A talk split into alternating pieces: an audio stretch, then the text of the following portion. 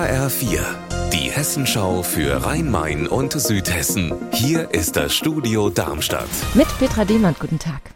Ein großer Gerichtsprozess hat das Jahr 2022 besonders geprägt. 14 Monate lang hat das Oberlandesgericht Frankfurt gegen den Bundeswehroffizier Franco A. verhandelt. Es war ein zäher Prozess, an dessen Ende eine hohe Haftstrafe stand. Fünfeinhalb Jahre.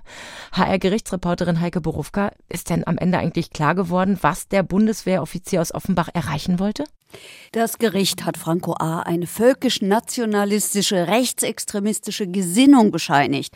Besondere Abneigung hätte er gegen menschenjüdischen Glaubens. Außerdem hänge er Verschwörungstheorien an.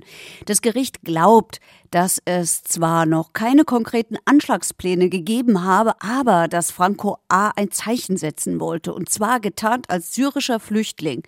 Muss man Franco A. ähnlich einordnen wie Reichsbürger, denen ja jedes Mittel recht ist, um den Staat zu destabilisieren?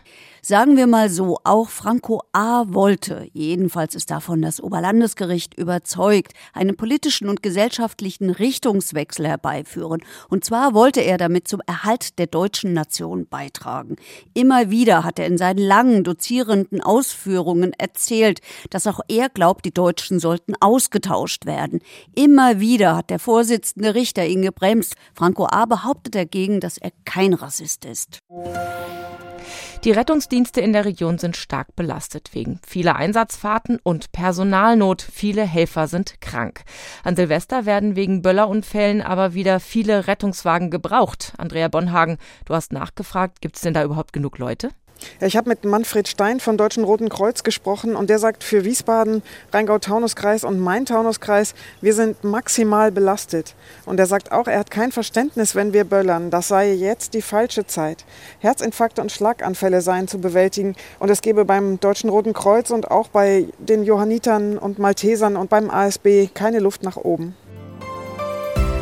Unser Wetter in Rhein-Main und Südhessen. Ganz so nass und bewölkt wie gedacht ist es heute dann doch nicht geworden. Zum Nachmittag wird sogar fast überall die Sonne ein bisschen rausblitzen. Bei aktuell 9 Grad in Zwingenberg an der Bergstraße und 5 Grad in Schmitten im Taunus. Und morgen wird es dann noch ein paar Grad wärmer, aber auch trüber und nasser. Ihr Wetter und alles, was bei Ihnen passiert, zuverlässig in der Hessenschau für Ihre Region und auf hessenschau.de.